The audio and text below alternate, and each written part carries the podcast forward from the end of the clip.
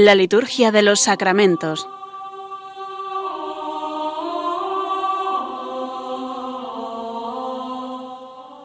Con el Padre Juan Manuel Sierra.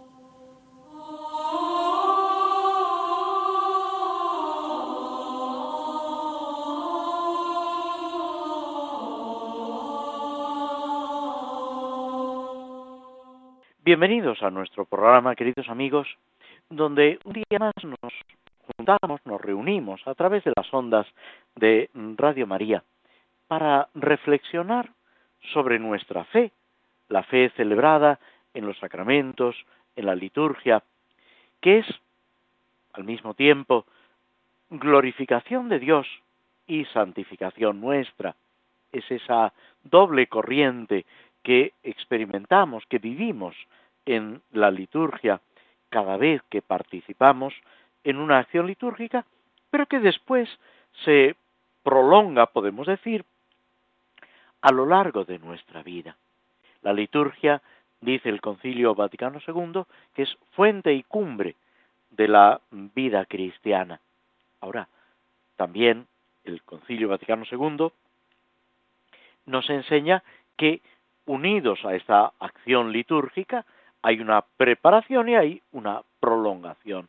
Y en una vida cristiana bien organizada, si me permitís la expresión, por supuesto, tiene que haber también una evangelización, una acción caritativa, social, toda nuestra actividad, toda nuestra vida debe quedar transformada, penetrada de esa acción de Dios que celebramos en los sacramentos.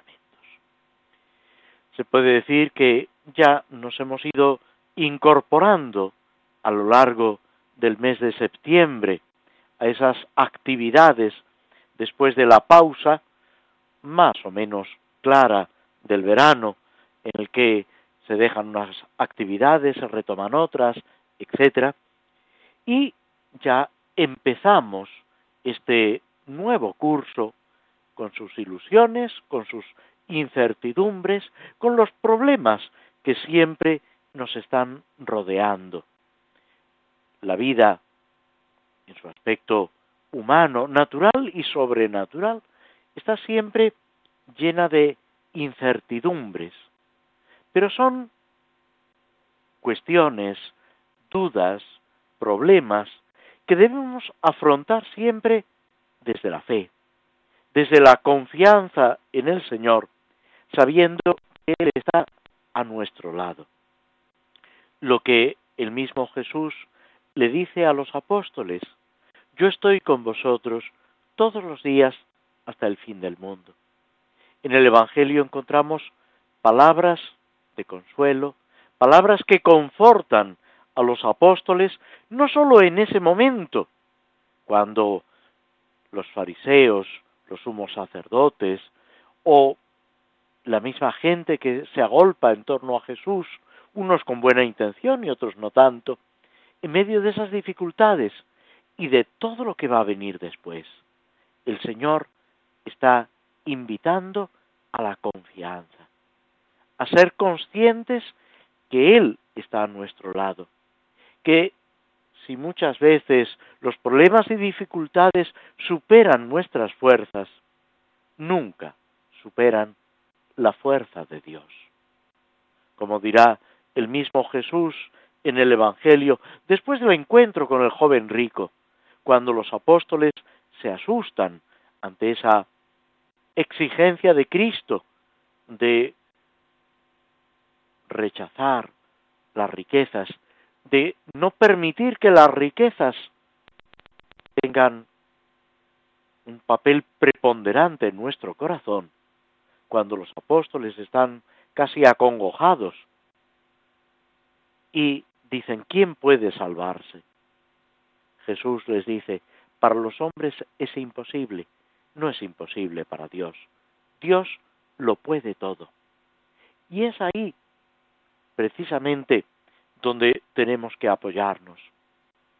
San Pedro, en otra ocasión, después de haber pasado la noche entera sin pescar nada, cuando Cristo le invita a tirar las redes al otro lado de la barca. Tiene esas palabras que deben ser también de cada uno de nosotros, deben ser nuestra respuesta constante a Cristo. Fiado en tu palabra, echaré las redes. Y eso vale para el apostolado, vale para todas las actividades de nuestra vida, pero también para nuestra propia santificación. Volver a echar las redes, confiando en la palabra de Cristo, en la voz de Cristo que nos orienta, nos guía y siempre nos acompaña. Esto es lo que han vivido los santos, cada uno de una forma personal, distinta. No hay dos santos iguales.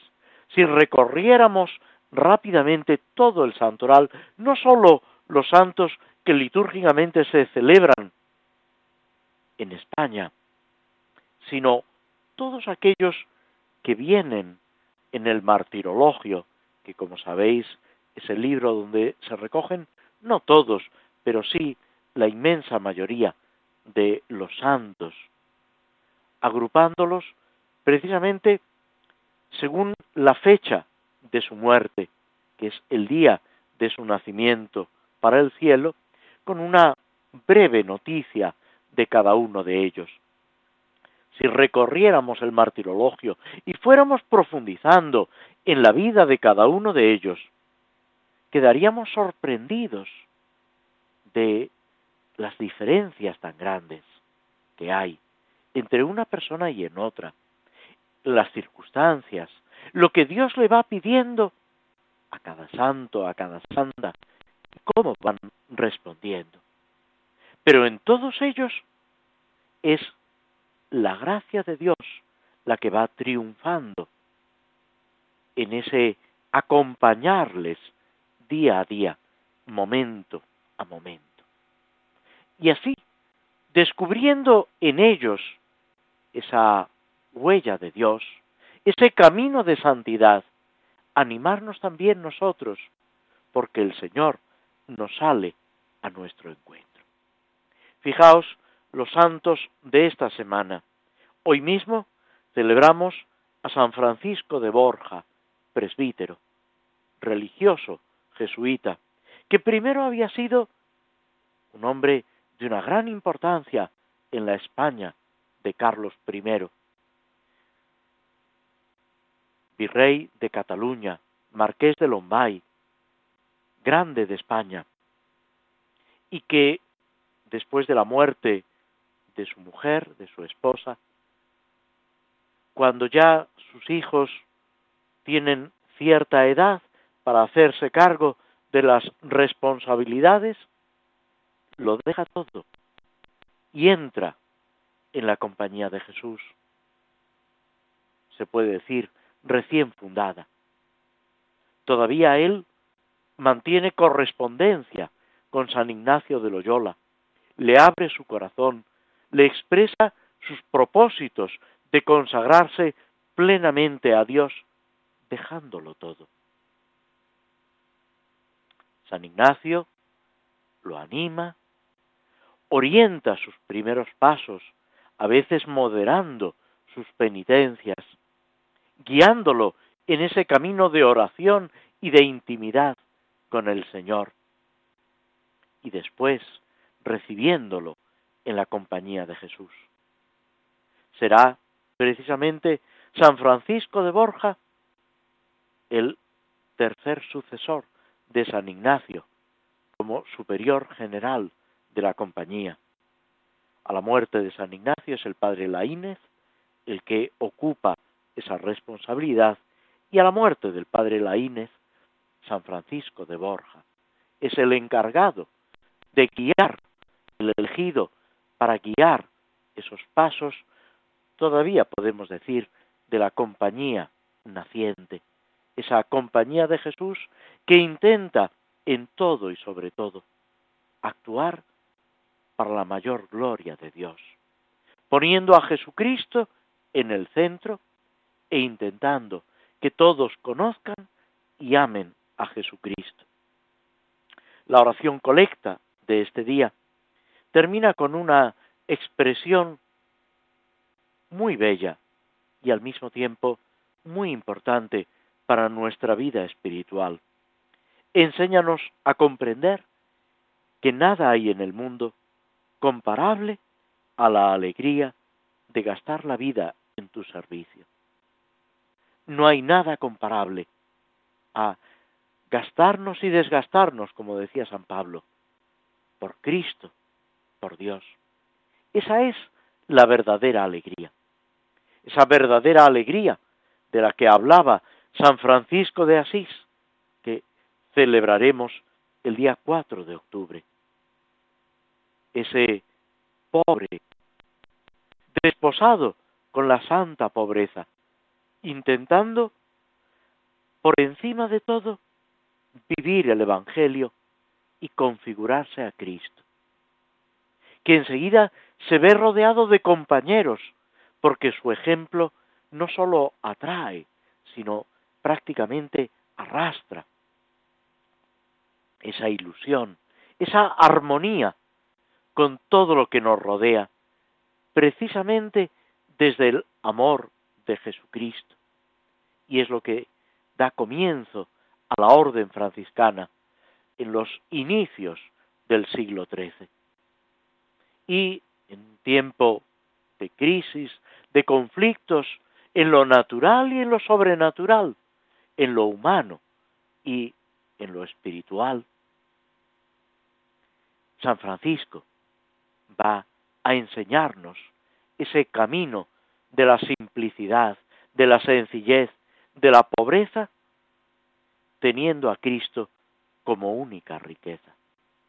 No todos están llamados, claro está, a la consagración en la vida religiosa, pero todos estamos llamados a descubrir el amor de Cristo, esa gracia mística que Él recibe en los estigmas, en las señales de las huellas de la pasión de Cristo. Deben conformar y configurar la vida de cada cristiano, morir con Cristo para resucitar con Él.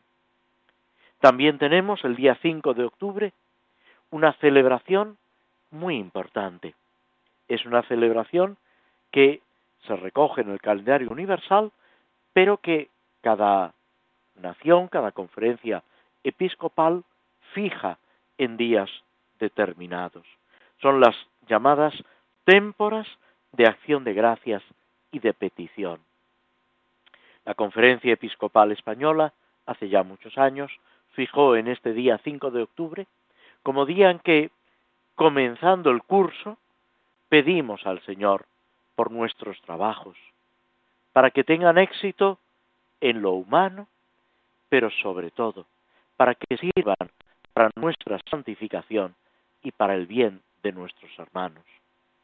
Pedimos perdón por lo que no hemos hecho o hemos hecho mal. Pedimos la ayuda del Señor para obrar siempre conforme a los mandamientos, conforme a las bienaventuranzas, para que todas nuestras actividades, tomando la expresión de San Ignacio de Loyola, sirvan para la mayor gloria de Dios. Y al mismo tiempo, le damos gracias por tanto como el Señor va derramando en nuestra vida tantos bienes en lo humano y en lo divino, en lo natural y en lo sobrenatural. Esta celebración se puede prolongar, si se desea, durante tres días, pidiendo perdón, ofreciendo nuestros trabajos y dando gracias por lo que hemos recibido. El día 6 de octubre celebramos a San Bruno, fundador de la Cartuja. Siendo sacerdote, descubre esa llamada de Dios a la soledad, al silencio, a esa consagración plena por el bien de la Iglesia. Todas las órdenes monásticas contemplativas se ofrecen con sus penitencias, con sus oraciones, por el bien de la Iglesia y del mundo. Es también motivo de acción de gracias para nosotros, reconociendo esas vidas entregadas, de unirnos, en este caso, a los cartujos, que hacen de su vida una ofrenda total al Señor en la soledad, en el silencio, en la oración, en el sacrificio. Y, por último, el día 7 de octubre celebramos la bienaventurada Virgen María del Rosario. Esa fiesta instituida en el siglo XVI que intenta celebrar el triunfo de la fe, de la vida cristiana frente a los enemigos con esa poderosísima arma del rosario, que Juan Pablo II invitó a rezar con especial insistencia. Por eso, el mes de octubre es también denominado el mes del rosario, un mes para ir de la mano de la Virgen recorriendo los misterios de la salvación, los misterios gozosos, luminosos, dolorosos y gloriosos, y descubrir en todo esa protección, ese cuidado materno de Santa María, que es madre de Cristo, que es madre de la Iglesia y que es madre de cada uno de nosotros, dándole gracias a ella, pidiéndole su ayuda y caminando siempre de su mano. Nos detenemos unos instantes, bueno, añadir que como una fiesta recientemente añadida, el 8 de octubre se celebra a Santa Faustina Kowalska, religiosa polaca, apóstol de la divina misericordia, de ese regalo que Dios nos hace, recordándonos esa misericordia divina que Cristo derrama sobre nosotros y que nos ayuda a comprender más y mejor el misterio de la pasión de Cristo. Nos detenemos unos momentos escuchando un poco de música antes de proseguir con nuestro programa en el comentario a las misas y oraciones por diversas necesidades, concretamente las misas por la unidad de los cristianos.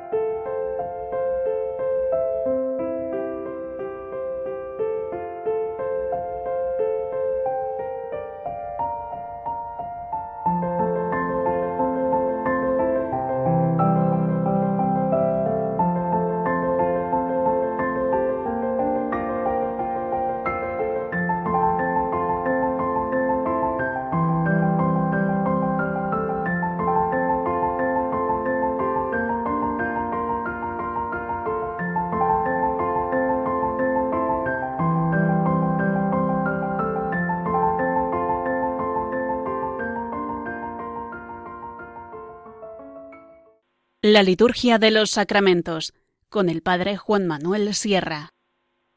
Estábamos comentando el tercero de los formularios que se nos ofrece en el misal romano, en la última edición, sobre las misas por la unidad de los cristianos, pidiendo, suplicando al Señor lo que el mismo Jesús pide después de la última cena, que todos sean uno. Habíamos comentado la primera de las oraciones colecta que aparece en este tercer formulario, en el formulario C. La segunda dice, manifiesta, Señor, sobre nosotros la abundancia de tu misericordia y elimina con el poder de tu espíritu las divisiones entre los cristianos, para que tu iglesia aparezca más claramente como estandarte levantado entre las naciones y el mundo iluminado por tu espíritu crea en Cristo tu enviado. En realidad, podemos decir que esta oración colecta es una sucesión de peticiones. Apenas recordamos misterios de la salvación, acontecimientos de la redención, más que al hilo de las peticiones que vamos dirigiendo a Dios. La invocación de Dios es con el término Señor, que normalmente, a no ser que se matice o se exprese de otra forma, siempre se dirige a Dios Padre. Por supuesto que esa oración dirigida a Dios Padre es por Cristo en el Espíritu Santo, como se dice en la conclusión de la oración. Pero la mayoría de las oraciones y sobre todo las oraciones más antiguas van siempre dirigidas a Dios Padre. ¿Y qué le pedimos? Que manifieste sobre nosotros la abundancia de su misericordia. Nos acabamos de referir a Santa Faustina Kowalska, que es apóstol de la misericordia divina. Pues también aquí pedimos que el Señor manifieste, o sea, ponga digamos, ante la vista de todos, exprese sensiblemente esa abundancia de su misericordia, ese amor misericordioso de Dios que supera siempre todas nuestras expectativas, todos nuestros cálculos. A generosidad nadie gana a Dios. Dios es el que da con mayor abundancia, el que derrama en nosotros todos esos dones de su amor. Y le pedimos que lo manifieste, que nosotros mismos tengamos experiencia de esa misericordia abundante, pero que también lo perciban los demás, que quede patente absolutamente a todos. ¿Cómo? Y añade, podemos decir, otra nueva petición, donde se implica al Espíritu Santo. Elimina con el poder de tu Espíritu, es el Espíritu de Dios, el Espíritu Santo, al que se le atribuye esa unidad, esa armonía. Elimina las divisiones entre los cristianos. Que todos los que llevamos el nombre de cristiano, seguidor de Cristo, no estemos divididos, estemos plenamente unidos. ¿Para qué? Y aquí nos encontramos con la justificación de esa petición que al mismo tiempo, como si hubiera cogido carrerilla para esas peticiones sucesivas, sigue diciendo, para que tu iglesia, el cuerpo de Cristo, esos cristianos, aunque separados, tenemos una cierta vinculación en la iglesia, pedimos que esa vinculación sea plena, perfecta, total. Y así aparezca más claramente. Esa manifestación es volver a pedir que se manifieste claramente, que aparezca como estandarte levantado entre las naciones, como el gran signo, la iglesia, la iglesia de Cristo, que sea, utilizando una expresión varias veces utilizada antes, durante y después del Concilio Vaticano II, que la iglesia sea sacramento de Jesucristo, sacramento de salvación. No nos referimos a que haya un nuevo sacramento, además del bautismo, la confirmación, la Eucaristía, no, sino que sea signo de salvación. Un sacramento es por definición un signo sagrado, instituido, un signo sensible, instituido por Cristo para darnos la gracia. En un sentido amplio, la Iglesia debe ser signo sensible de la acción de Dios, de la presencia de Cristo. Pues eso es lo que en esta oración le estamos pidiendo al Señor. Que la Iglesia aparezca como estandarte levantado entre las naciones y aparezca más claramente. ¿Cómo? Suprimiendo la división entre nosotros. Eso que nos cuenta el libro de los Hechos de los Apóstoles, que admiraba a los judíos y a los paganos, que tenían un solo corazón. ¿Cómo se querían? ¿Cómo vivían unidos en la primitiva iglesia? Y es lo que nosotros, en la iglesia del siglo XXI, debemos vivir. Es lo que el mismo Jesús en el Evangelio dice, lo recordábamos hace un momento, que sean uno para que el mundo crea, para que el mundo reciba ese testimonio de fe, de esperanza y de caridad. Para que la Iglesia, levantada como un estandarte entre las naciones, atraiga todo hacia Cristo. Y así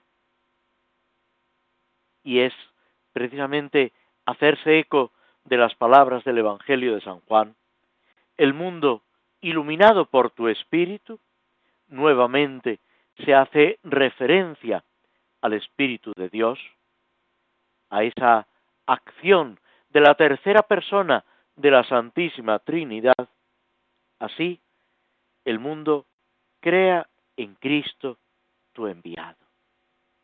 Esa es la finalidad creer en Cristo, con todo lo que supone la fe. Las lecturas del domingo pasado nos hablaban de la fe y el texto del profeta decía, el justo vivirá por su fe. Y Jesús en el Evangelio le echaba en cara a los discípulos, a los apóstoles, que su fe no llegaba a ser ni como un grano de mostaza. Y de ahí también la invitación a descubrir ese misterio de Dios. Somos siervos inútiles, pero llamados por la misericordia de Dios a trabajar con entusiasmo en la obra de la salvación, para comprometernos eficazmente en esa salvación de los hermanos, en que Cristo lo sea todo en todos y en que disfrutemos y vivamos de la salvación que el Señor nos está ofreciendo.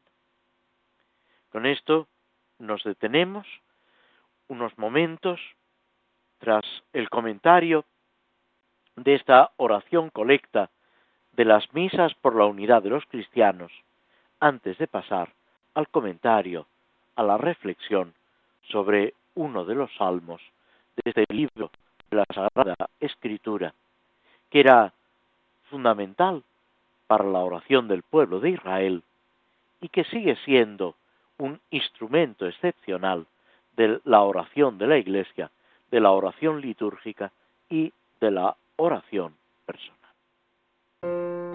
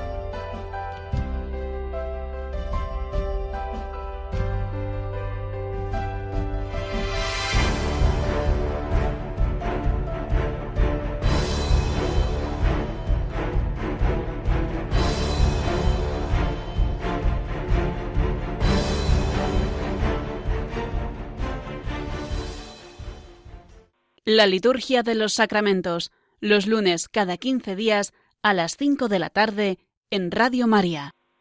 Prosiguiendo con el tema de la reflexión sobre los salmos, llegamos al Salmo 47, 48 según la numeración hebrea. Sabéis que en la numeración hebrea, la llamada numeración hebrea, algún salmo se divide en dos. Y por eso al principio esa numeración litúrgica, digamos, o de la vulgata, coincide, luego mm, se separan, hay un número de diferencia y casi al final del salterio se vuelven otra vez a juntar en las Biblias, en unas aparece esta numeración, digamos, de la vulgata, y entre paréntesis aparece la numeración del texto hebreo. En otras aparece directamente la numeración hebrea. Este Salmo 47 o 48 es un himno a Dios que se manifiesta como Salvador de Israel.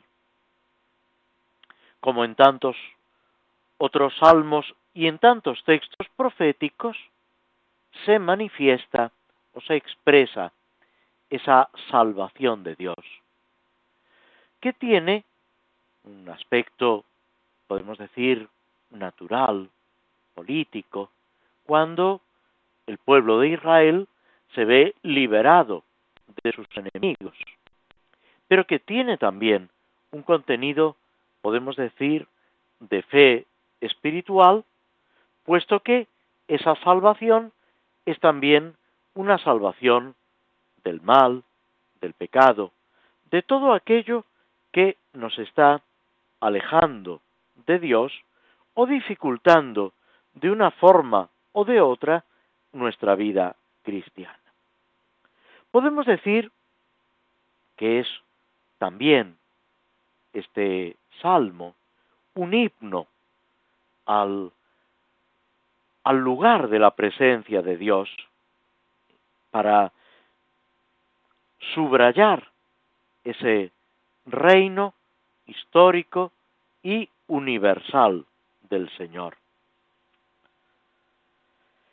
Este salmo, que, como todos los salmos, admite una lectura, una reflexión desde Jesucristo, desde la Iglesia, nos invita a ese paralelismo entre Sion, Jerusalén y la Iglesia en su doble aspecto.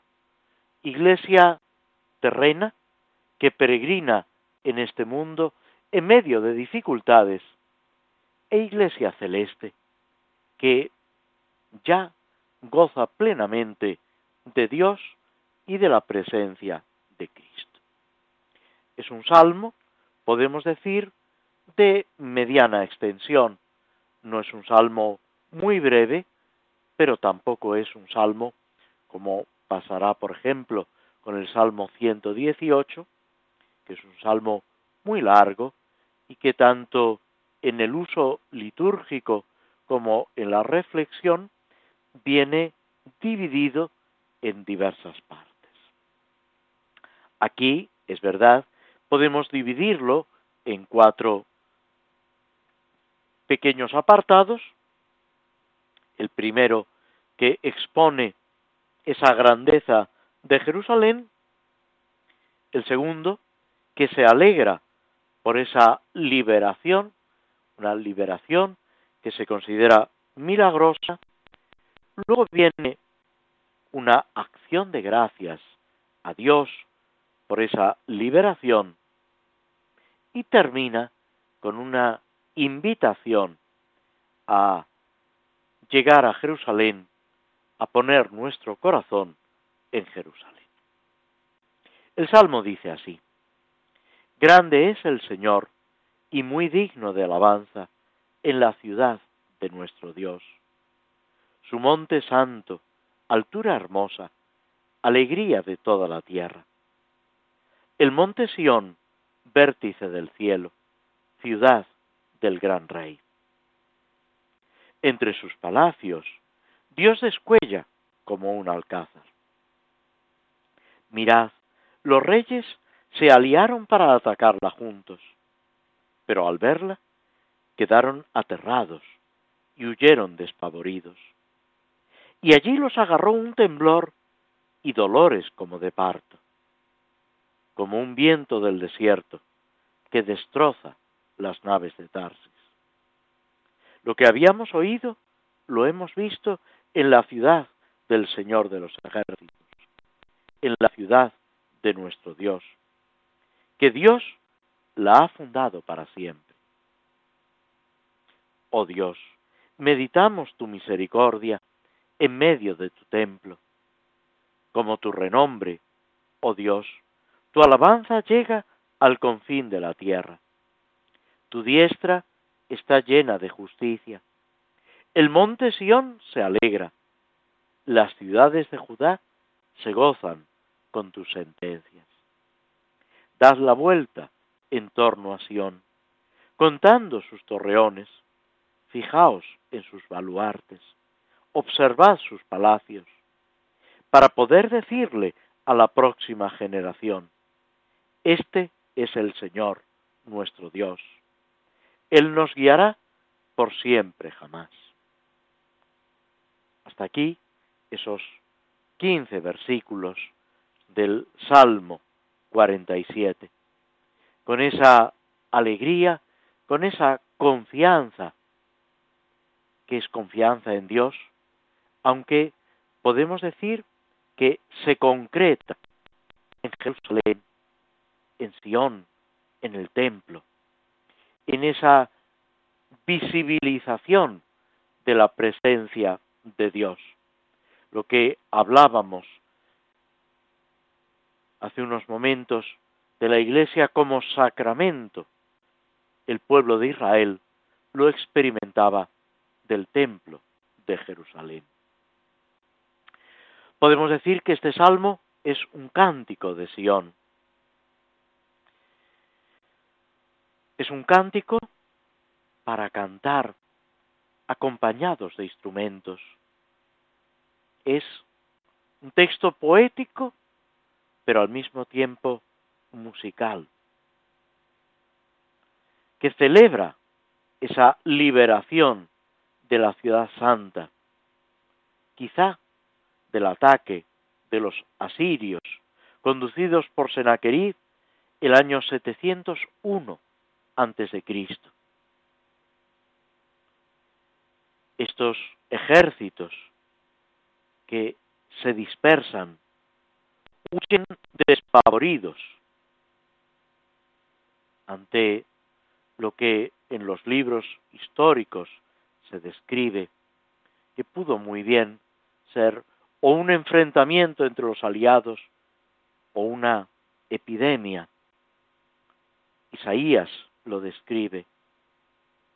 Cuando por la mañana se levantaron, eran todos cadáveres.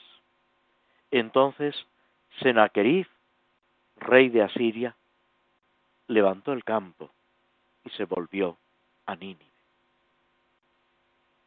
Las cuatro estrofas de este salmo acompañadas de una conclusión que nos invita a contemplar Sión, Jerusalén, el templo, con alegría. Es una invitación a descubrir la grandeza de la acción de Dios y al mismo tiempo de comunicarlo a los que nos rodean y a los que vendrán después. Es necesario esa experiencia de la grandeza de Dios, de la salvación de Dios, que no quede circunscrita, digámoslo así, a nuestra generación, sino que todos comprendan en el espacio y en el tiempo esa bondad de Dios, que nos salva de una forma increíble, que supera incluso nuestras expectativas y que nos llena al mismo tiempo de alegría y de confianza en el Señor, que suscita en nosotros y que aviva esa fe de la que ya hablábamos, esa confianza en el Señor que camina a nuestro lado. Nos detenemos de nuevo unos momentos antes de pasar a la lectura y comentario de la obra de Tolkien, este escritor inglés del siglo XX, El Señor de los Anillos, esta lucha entre el bien y el mal que de una forma o de otra involucra a todos los que están en ese momento en el mundo, en la sociedad, y que también nos sirve para recordar que cada uno de nosotros o estamos con Cristo o desparramamos o estamos desperdiciando nuestra vida y los dones que Dios nos ha dado.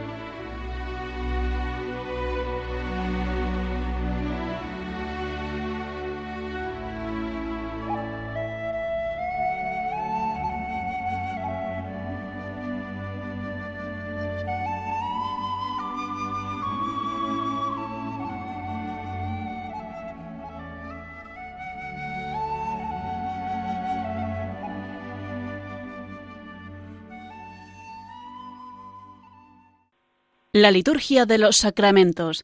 Conoce qué se realiza y por qué de la mano del padre Juan Manuel Sierra.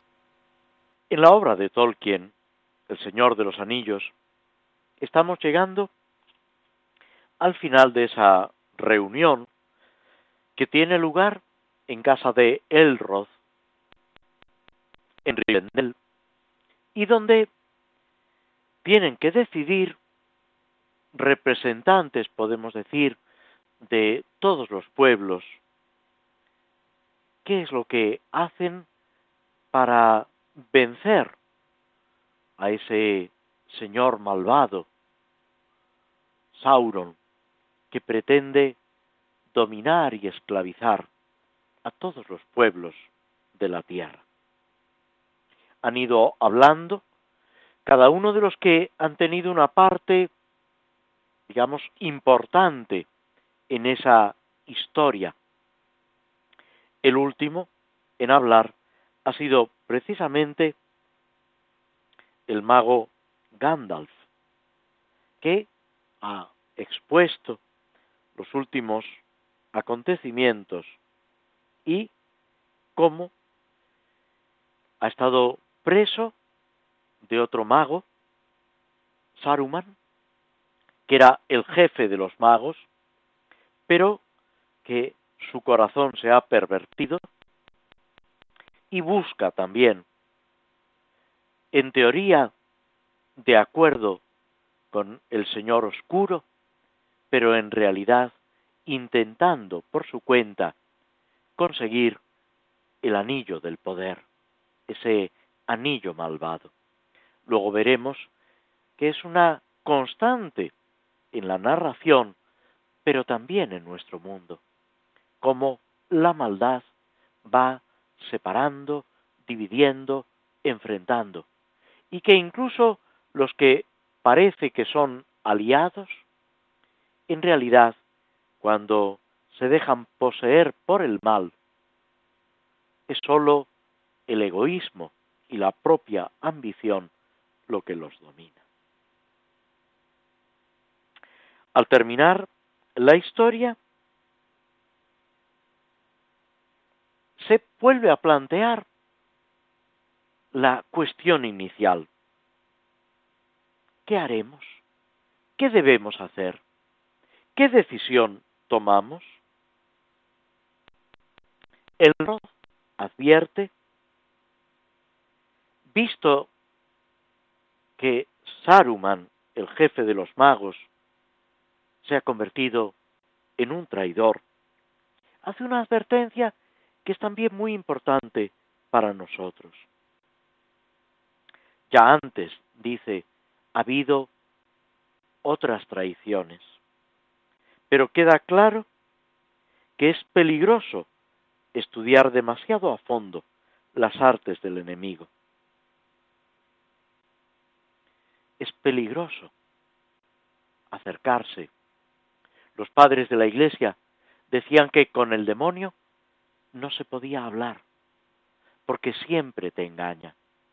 Ni siquiera con el pretexto o con el deseo de conocer las artes, los recursos diabólicos.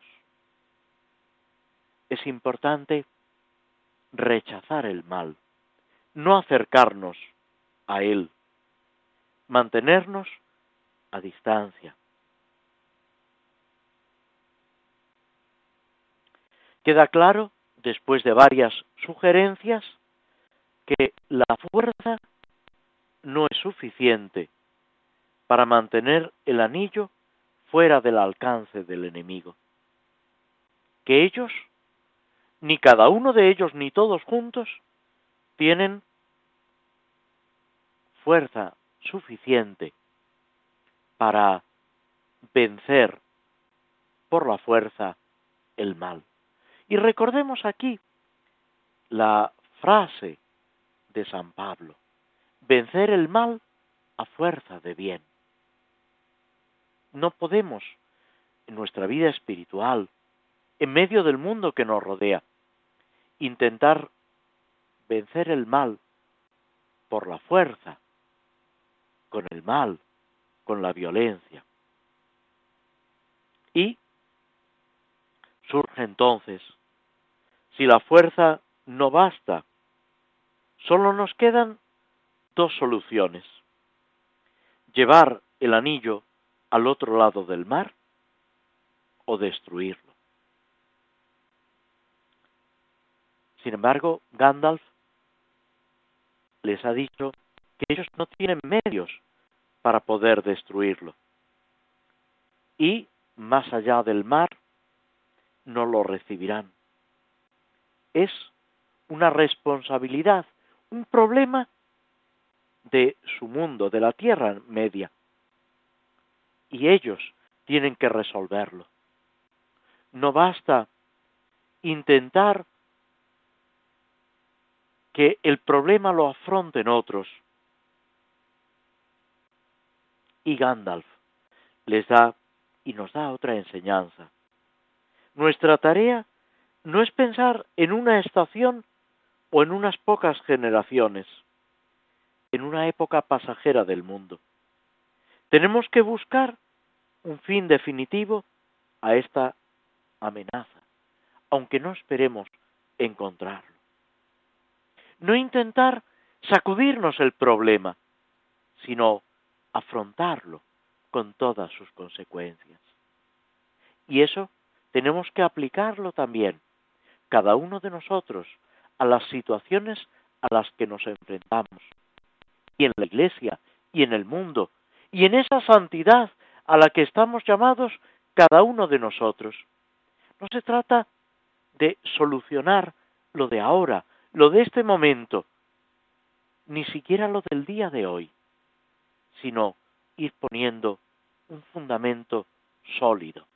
El Evangelio nos dice que la roca es Cristo y que si queremos que nuestro edificio se mantenga, tenemos que edificar sobre la roca que es Cristo. Ojalá, puesto nuestro corazón en el Señor, todo lo que hagamos sea unidos a Él y como decimos al terminar la plegaria eucarística en la misa, todo sea por Cristo, con Él y en Él. Y llegados a este momento, tenemos que terminar nuestro programa. Os agradecemos a todos vuestra presencia, vuestra compañía a través de las ondas de Radio María, esperando volver a encontrarnos para seguir profundizando en la liturgia de los sacramentos dentro de 15 días. Muchas gracias y muy buenas tardes.